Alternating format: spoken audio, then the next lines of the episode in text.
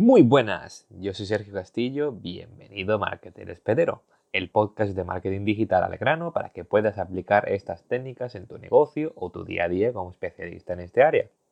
Ya estamos en el capítulo número 5 del podcast. En este vamos a hablar de las redes sociales, eso que todos sabemos lo que son, pero poco gestionamos bien.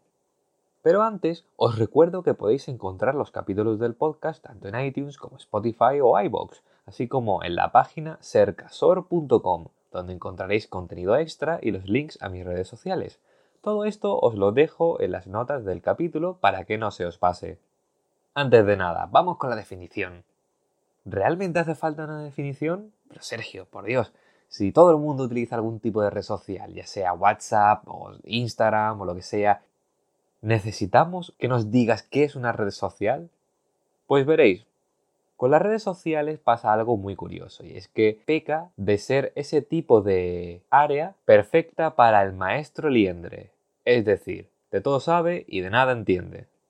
Veréis, las redes sociales les pasa más o menos como a la psicología. ¿Sabéis? Ese tipo de persona que ya parece que se cree un psicólogo simplemente por haberse echado unas cuantas de novias y ahora empezar a dar consejos de amor. Pues con las redes sociales pasa más o menos lo mismo. Has llevado un grupo de Facebook de fans de Bad Bunny, ya te crees que eres el rey del mambo o directamente vas de influencer por la vida ya te crees que puedes llevar las cuentas de redes sociales de una marca de una manera exitosa. Dicho pronto y claro, ¿qué es una red social? Muy fácil, un sitio donde se intercambia información y se comunican los usuarios. No es la definición más técnica, pero es práctica, que es lo que a nosotros nos interesa.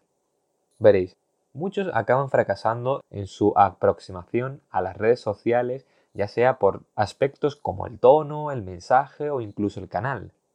Pensadlo bien, ¿Alguna vez habéis tenido una buena experiencia en redes sociales con una marca que a día de hoy recordáis? Y si has tenido alguna comunicación con alguna marca en redes sociales, ¿lo has hecho a gusto o siempre has notado esa barrera entre la empresa y el cliente? Es gracioso, porque la mayoría de la gente cree que puede ser un community manager o como llaman un CM, es decir, la persona que gestiona las redes sociales de una empresa. Pues la cosa es que muchos se creen que pueden ser un CM, pero resulta que en la realidad la mayoría de la gente desconfía de las empresas. Tan fácil parece que no debe de ser. Bueno, ¿por qué las redes sociales son tan usadas y son tan interesantes para las empresas?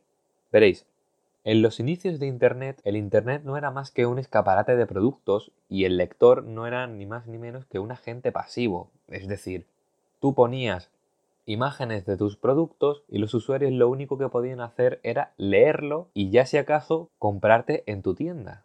Sin embargo, hoy en día la situación es muy diferente, de forma que el usuario quiere comunicarse con nosotros y que le entendamos porque esperan de ti que te comportes como una persona y les trates a ellos de la misma manera. Y los usuarios no solamente quieren hablar con nosotros, quieren hablar de nosotros. De hecho, tal es la desconfianza que tienen hacia las empresas que lo que termina haciendo la mayoría de las personas es investigar por su cuenta y mirar las opiniones de otros usuarios.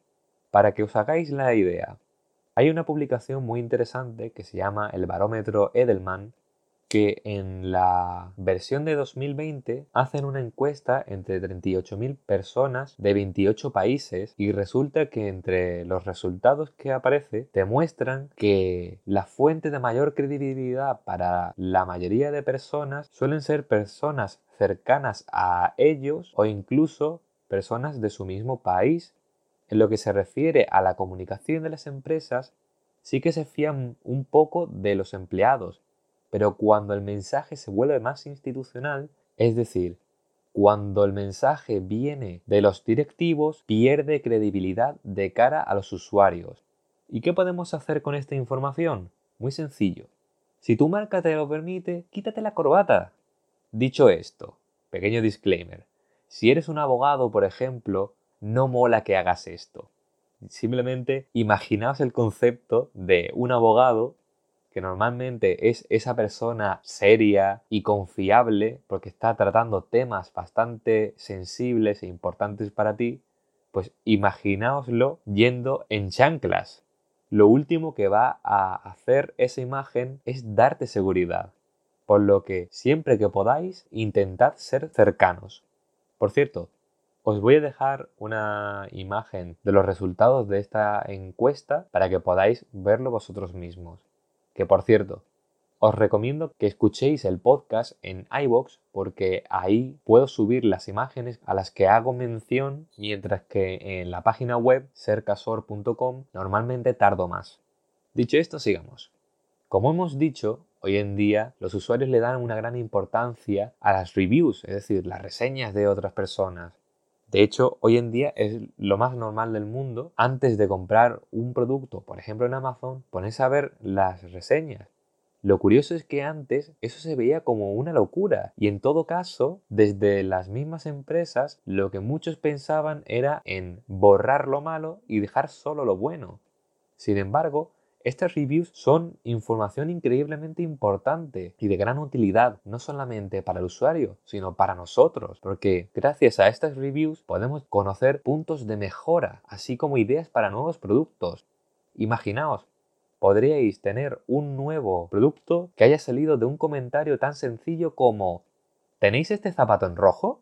Es más, es tal la importancia de las reviews que, por ejemplo, en páginas web como Shane que si no lo conocéis es una tienda china online de moda, pues en esta web es absolutamente crítico porque los envíos tardan alrededor de un mes. Poneos en la piel de un cliente. Te has gastado 100, 200 euros en ropa y resulta que cuando llega las tallas son muy grandes o los colores no eran lo que parecía en la foto. ¿Esto en qué se traduce? En una experiencia de usuario mala. Es por eso que normalmente los clientes lo que hacen es, antes de comprar lo que sea, mirar qué es lo que han dicho otros usuarios, ya que estos mismos suelen decir si la talla es ajustada o si deberían de pedirse una talla más de lo que normalmente ellos usan. En cualquier caso, pongámonos en el caso en el que aún así vamos a borrar las malas reviews. Pensadlo, ¿qué ganas ocultándolo?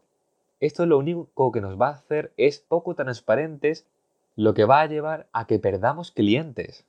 Para que os hagáis a la idea, en la encuesta que ah, hemos comentado hace un momento, más de 34.000 personas de 28 países diferentes le daban un suspenso a las empresas en términos de ética. Es por eso por lo que las empresas tienen que dar un paso adelante y mostrarles que se equivocan con una conducta ejemplar.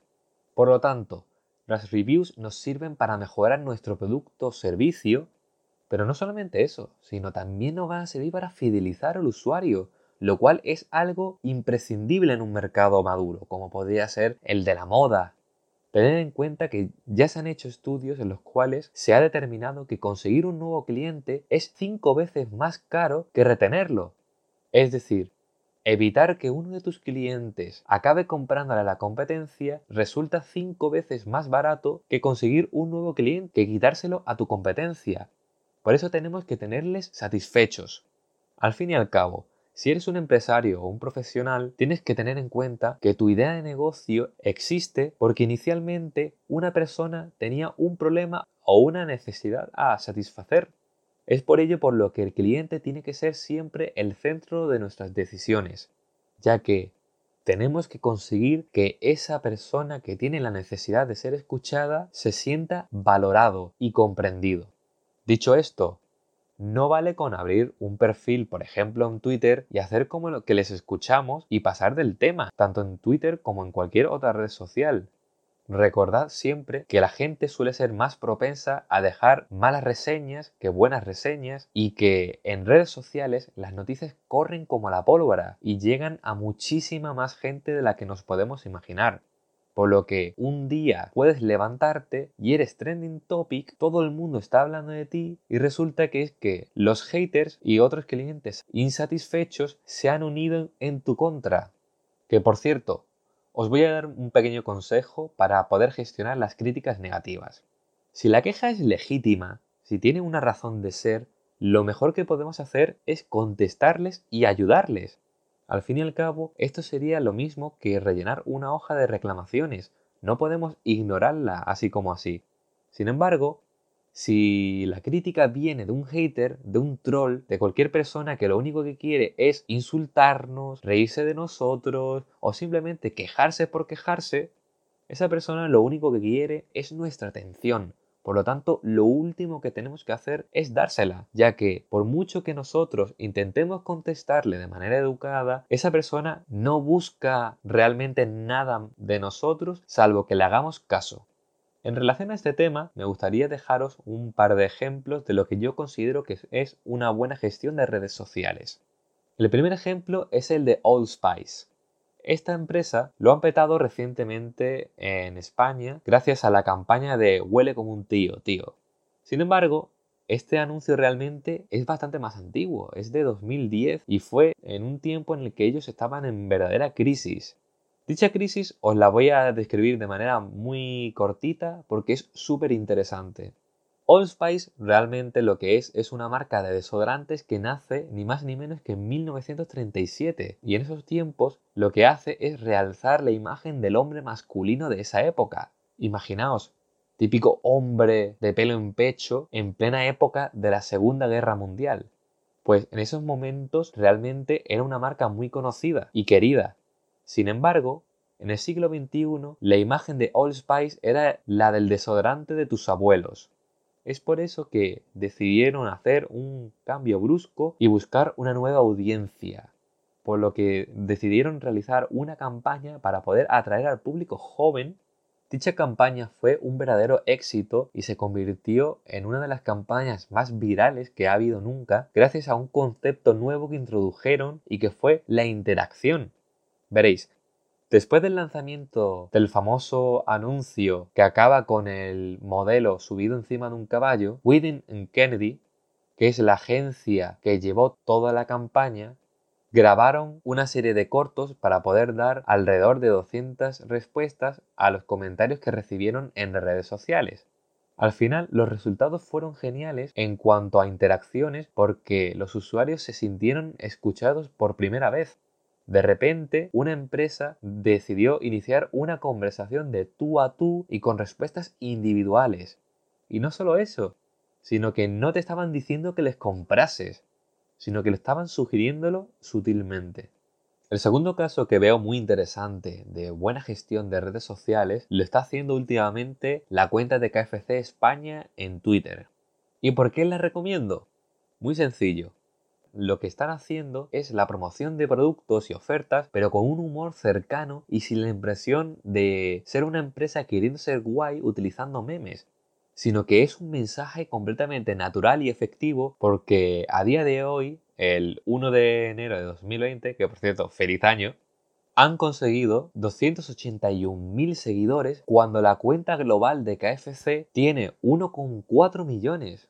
Y sin embargo, la cuenta de Burger King está completamente olvidada con unos 300 seguidores, mientras que McDonald's ni siquiera tiene. ¿Y cuál es mi opinión al respecto? Pues que lo están haciendo genial, porque el recorrido que tienen en España los competidores es muchísimo más grande, mientras que KFC se podría decir que es el recién llegado. Es por eso por lo que han decidido ser virales, con la idea de ganar reconocimiento para poder asentarse en la mente del consumidor. ¿Cuáles son las conclusiones de estos dos ejemplos que hemos puesto? Es decir, el de Old Spice y el de KFC. Muy sencillo. Lo primero es hablar en el idioma de nuestro cliente. Es decir, si eres una marca joven cuyos clientes son jóvenes, tenemos que intentar no ser corporativos. ¿Vendemos pollo?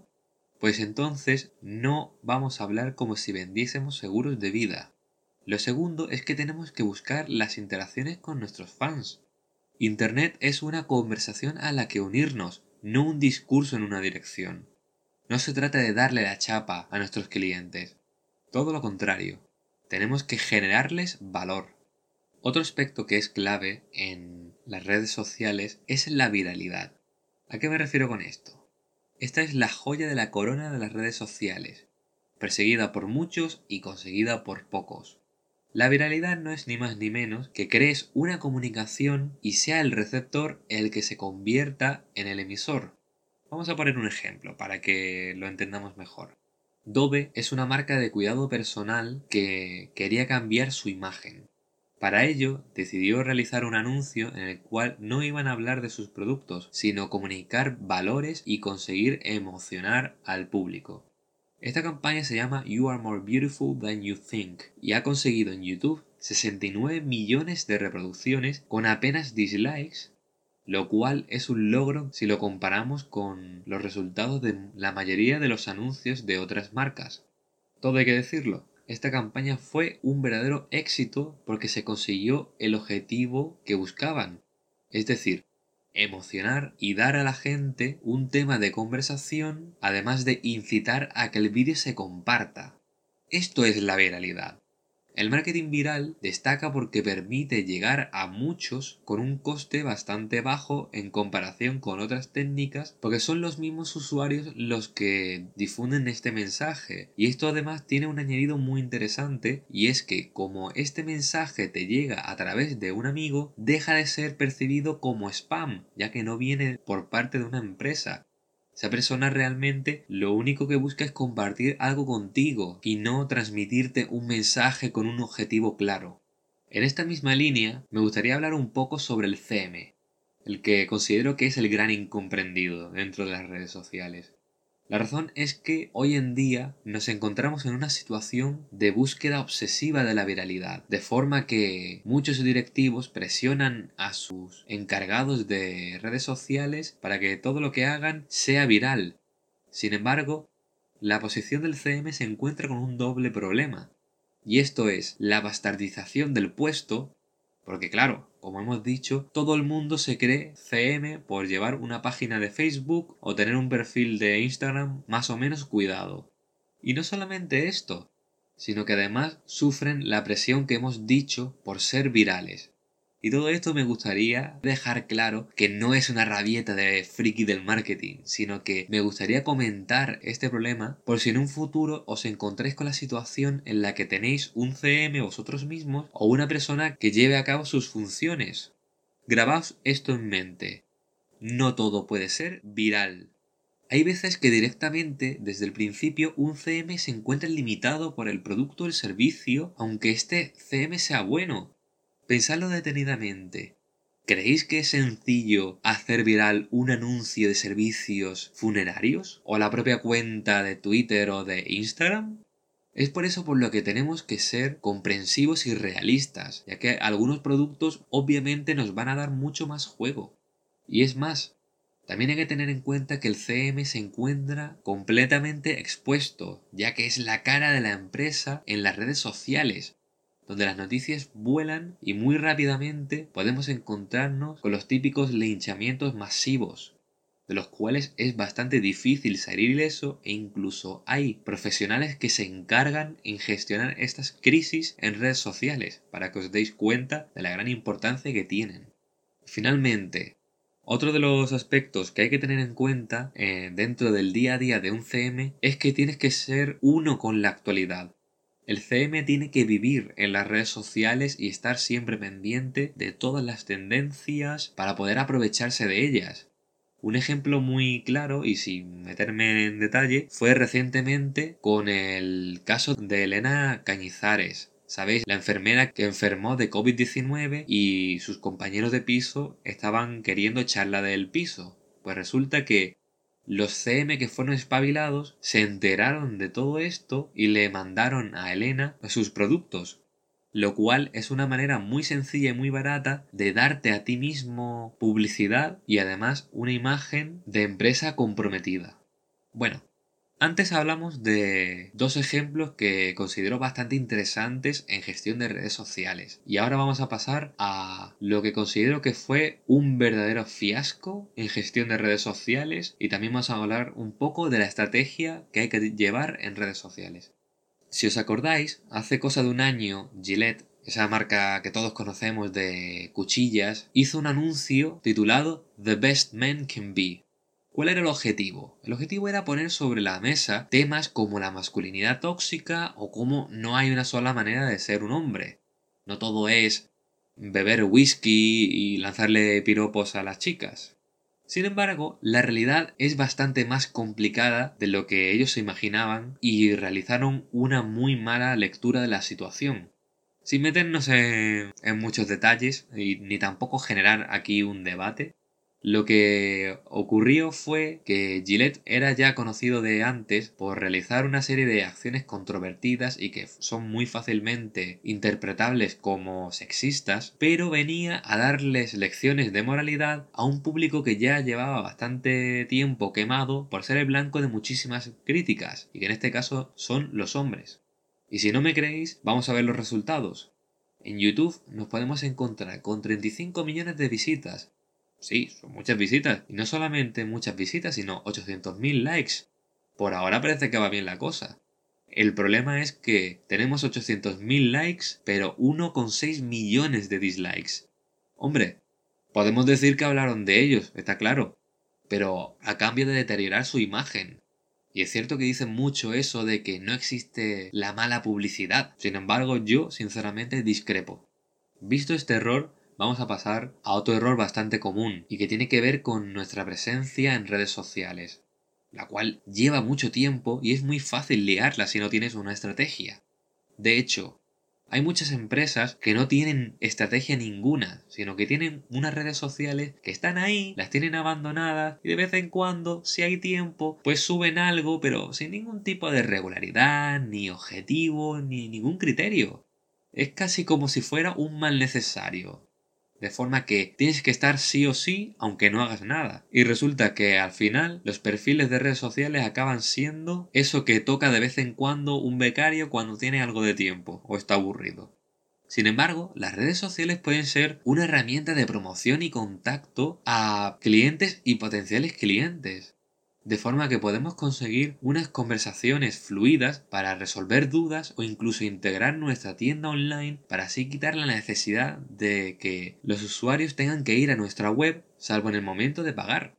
Es por esto por lo que tenemos que tener desde el principio lo que se conoce como un plan de social media o un plan de redes sociales. Para poder hacer bien las cosas, lo primero que tenemos que hacer es sentarnos y pensar qué es lo que queremos publicar, cuándo, dónde y quién lo hará. Tal vez seamos una empresa grande que tiene dedicado a una persona solo para las redes sociales. O tal vez somos una pyme que tiene a un responsable de marketing o incluso lo hemos delegado a una agencia. Eso no importa, tenemos que definirlo. Que por cierto, en relación a las agencias, me gustaría también hacer un pequeño apunte, ya que veo muchas personas que se niegan en rotundo a delegar, y en especial delegar cosas como las redes sociales. Y es que puedes negarte todo lo que tú quieras, pero al fin y al cabo no podemos hacerlo todos nosotros solos.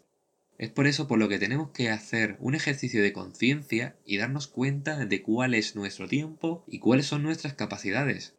Dicho pronto y claro, si odias tener que ponerte con las redes sociales o no tienes interés y realmente tú lo único que quieres hacer es tu trabajo, porque por ejemplo eres un fisioterapeuta, pues entonces lo mejor que puedes hacer es delegar la gestión de redes sociales a, por ejemplo, una agencia y dejarles trabajar. Ya os digo, no paro de encontrarme quejas de agencias que lo que dicen es que sus propios clientes no le dejan trabajar porque están todo el día encima de ellos, cuando lo más adecuado sería que nosotros como clientes simplemente les demos un framework, es decir, un marco de trabajo y luego darles libertad para que vayan alcanzando una serie de objetivos. Y ya si ellos no son capaces de conseguirlos, ahí será cuando nos tendremos que preocupar y pedirles que rindan cuentas.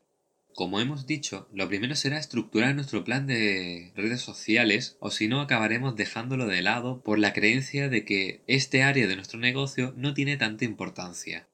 Sin embargo, lo mejor que podemos hacer es elaborar un calendario de acciones. Para ello podemos utilizar simplemente un Excel. De hecho, os voy a dejar una, imagen de ejemplo de lo que podría ser un calendario para nuestras redes sociales.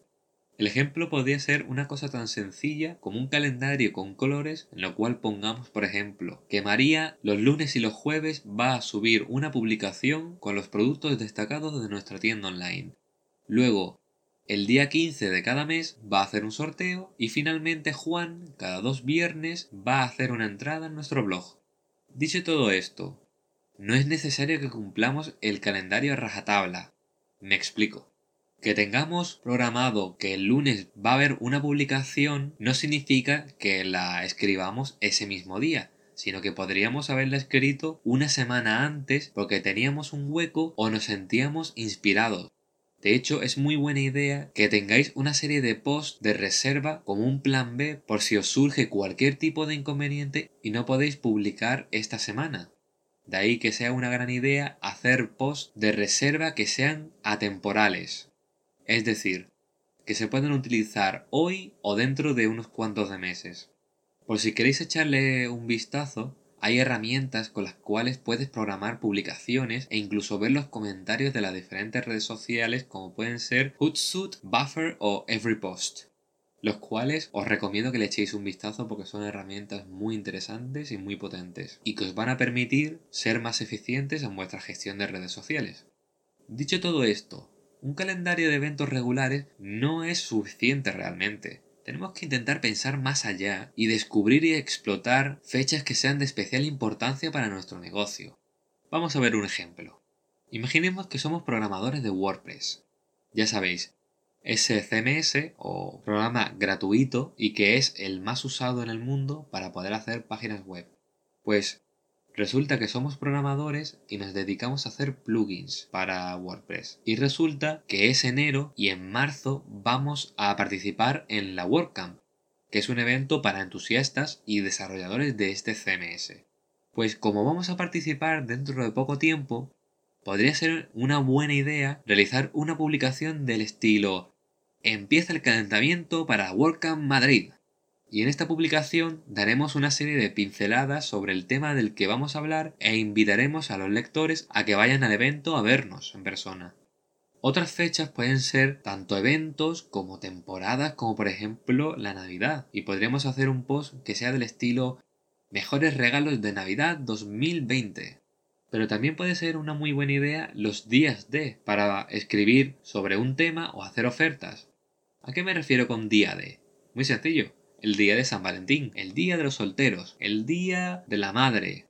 Pues, si somos un e-commerce de cervezas artesanales, podríamos hacer un post de las mejores cervezas para regalar a tu chico por San Valentín y ahí hablaremos de un pack con un descuento limitado si clican en el enlace del post. Por eso, averiguad cuáles son vuestras fechas especiales y preparad publicaciones especiales. Bueno, ya hemos decidido el cuándo vamos a publicar. Ahora tenemos que decidir cuál es nuestro objetivo para las redes sociales porque este objetivo definirá el tipo de publicaciones que vamos a realizar. Algunos objetivos podrían ser abrir una vía de comunicación con nuestros clientes por chat o podría ser promocionar nuestros productos o, nuestras ofertas. Ya tenemos el objetivo, Ahora vamos al dónde vamos a publicar, porque las redes sociales son muy diferentes entre sí. Por ejemplo, si tenemos un producto que es nuevo, ¿dónde tiene más sentido que estemos? ¿En Twitter, que es una red social cuyo foco está en el texto? ¿O en Instagram, que es una red social cuyo foco está en imágenes? ¿Veis por dónde voy, no? Bueno, para saber dónde vamos a publicar, vamos a ver un poquito cuáles son las principales redes sociales.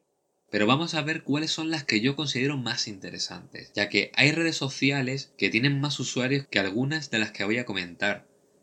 Sin embargo, de lo que pecan es que son redes sociales muy locales, porque a lo mejor es una red social china y como bien sabéis, China es el país más poblado del mundo, por lo que elegir esta red social nos limitaría geográficamente aunque tengamos un mercado muy grande. Bueno, Vamos a ver un poco algunas tendencias en lo que viene a ser las redes sociales. Para ello nos vamos a basar en un informe muy interesante y que os recomiendo, elaborado por We Are Social y que se llama Digital 2020, es decir, Digital 2020.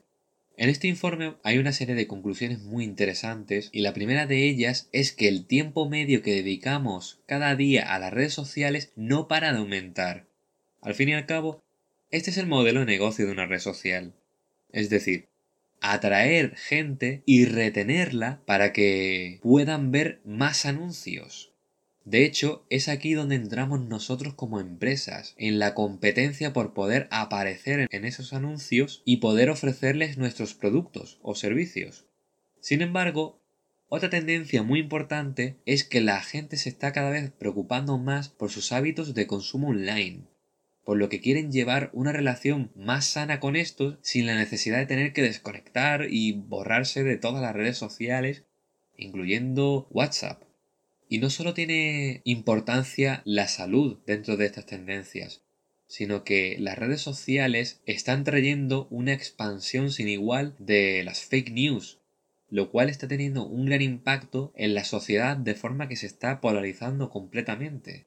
Total, no puedo estar equivocado porque es lo que he visto en Google o en Facebook o por ejemplo en YouTube. Es decir, estas redes sociales nos están poniendo una realidad ante nosotros completamente personalizada pero que no es la verdadera realidad.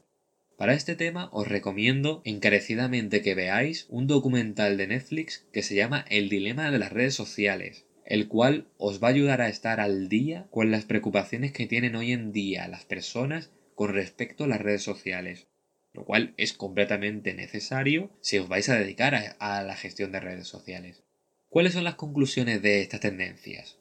Pues hay dos corrientes que están completamente enfrentadas, es decir, los fieles a las redes sociales y los escépticos. Ante los primeros vamos a tener más oportunidades como anunciantes para poder llegar a ellos, ya que cada vez están dedicando más tiempo de su día a día a estar en las redes sociales. Sin embargo, el otro grupo, el de los escépticos, es bastante más difícil de llegar, tanto porque se pasan menos tiempo como porque desconfían cada vez más de las empresas. Es por ello por lo que tenemos que intentar captar su atención lo más rápido posible, siendo atractivos y relevantes, pero también confiables con testimonios de clientes y técnicas por el estilo.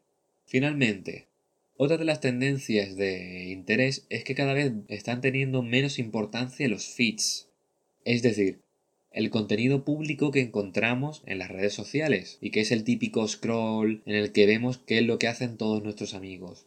La razón de ello es que los usuarios cada vez valoran más su privacidad desde que se produjo el escándalo de Cambridge Analytica de Facebook y la entrada de la Ley Orgánica de Protección de Datos. ¿Cuál es el resultado de esto? Pues que muchos usuarios se están refugiando en redes sociales que son más cerradas, como son, por ejemplo, Telegram, o incluso hacen grupos de Facebook para así poder hablar de determinados temas. ¿Y qué podemos hacer nosotros como empresas? Pues lo que tenemos que hacer es crear espacios de comunicación cercana con nuestros usuarios, como podrían ser grupos de WhatsApp, y también mantener conversaciones privadas con clientes. Ojo, pero todo esto tenemos que hacerlo bajo expreso consentimiento del usuario, porque estamos entrando en su círculo íntimo y nos arriesgamos a deteriorar nuestra imagen como marcas. Bueno, habiendo visto hacia dónde vamos, ahora vamos a ver dónde podemos estar. Vamos un poquito a ver cuáles son las redes sociales más interesantes para nosotros. De hecho, como hemos dicho, no vamos a ver cuáles son las más usadas, sino las que considero más interesantes a nivel global. Sin embargo, os voy a dejar también una imagen que muestra cuáles son las redes sociales más usadas del mundo, por si os parece interesante y se puede aplicar a vuestros casos concretos.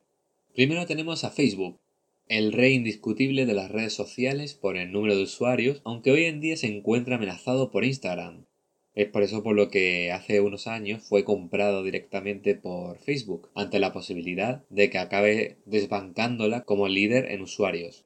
Lo bueno es que para anunciarnos en Facebook o en Instagram podemos hacerlo desde el mismo sitio, que es el Facebook Business Manager, y el cual una vez sepamos manejar nos va a permitir hacer campañas de publicidad de manera muy cómoda en dos de las redes sociales más importantes, hay mucha gente que dice que Facebook está pasada de moda y que ahora lo único que interesa es Instagram, pero realmente vale la pena porque todo el mundo está en Facebook, aunque la media de edad sea cada vez mayor.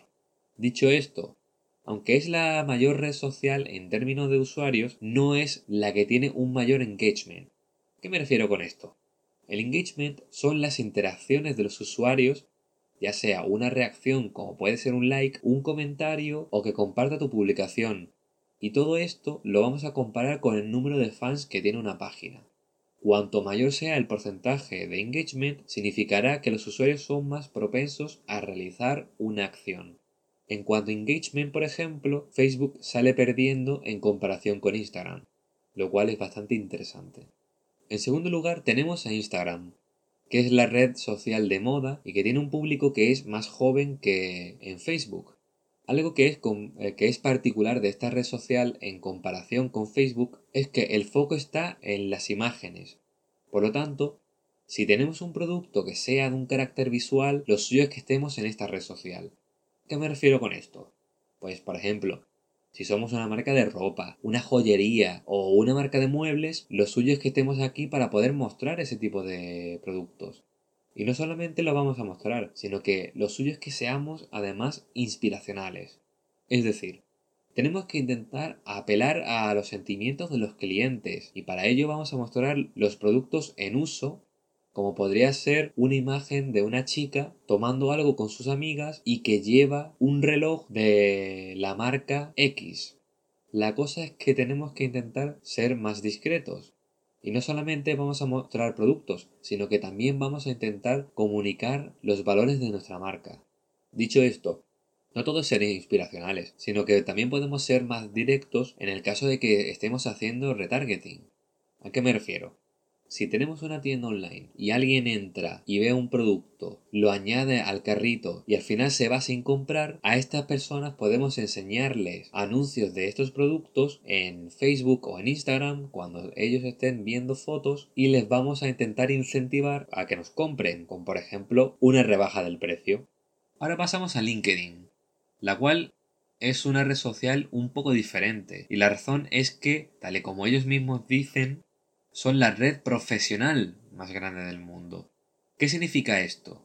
Que en esta red social realmente no tenemos amigos, sino que tenemos contactos y lo que vamos a hacer realmente no va a ser subir fotos tomando una Coca-Cola, sino que vamos a compartir contenido que sea de interés para otros profesionales. Ante la pregunta, ¿debo estar en LinkedIn?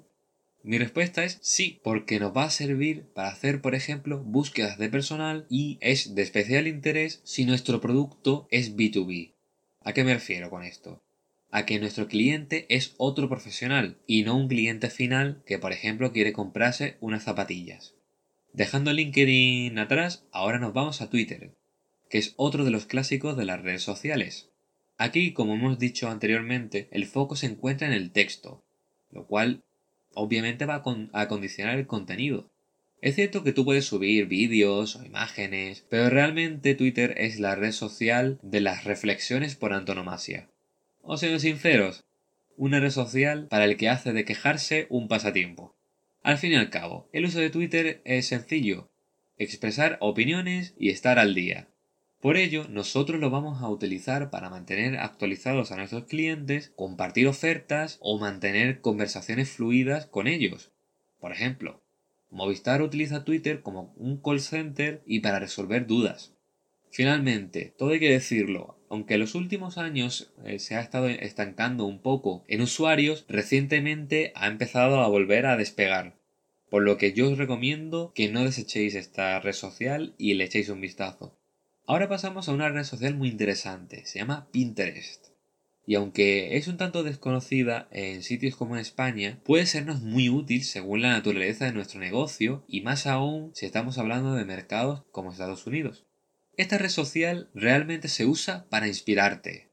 Entras y ves ideas de regalos, recetas, moda, diseño de interiores, etc. Es una red social que es muy visual y es por eso por lo que tenemos que enseñar nuestros productos de forma natural. Ya sabéis, como hemos dicho sobre Instagram. ¿Y por qué es interesante esta red social? Pues veréis, en 2017 ya superaba a Facebook en influenciar las decisiones de compra de los usuarios. De hecho, según eMarketer, más de dos tercios de los usuarios han descubierto marcas o productos nuevos en Pinterest y el 93% usan Pinterest para planear compras.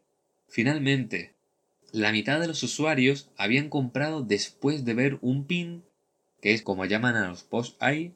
Finalmente, el 50% de los usuarios habían comprado después de ver un pin promocionado. Ya os digo, echadle un vistazo porque puede ser muy interesante para vuestra estrategia en redes sociales. Y finalmente vamos a hablar un poco de TikTok, que es la aplicación de moda del año 2020. Puede ser bastante diferente de las demás y ser difícil de entender qué es lo que se hace aquí. Pero esta red social tiene algo que no tienen todas las demás, y es un público joven. Es decir, un público de 10 a 19 años mayoritariamente. ¿Esto qué significa? Que si vendemos sneakers para jóvenes, ¿dónde tiene sentido que estemos? en Twitter y Facebook, que la media de edad anda por los 30 o 40, o en TikTok. La respuesta es clara, ¿verdad? Y bueno, ¿qué es lo que se hace en TikTok? Se hacen vídeos de corta duración con tres temáticas principales. Una es hacer playback de canciones, otra desafíos y finalmente compartir reflexiones o simplemente hacer vídeos graciosos. Ya os digo, os recomiendo que le echéis un vistazo si vuestro producto casa con este público.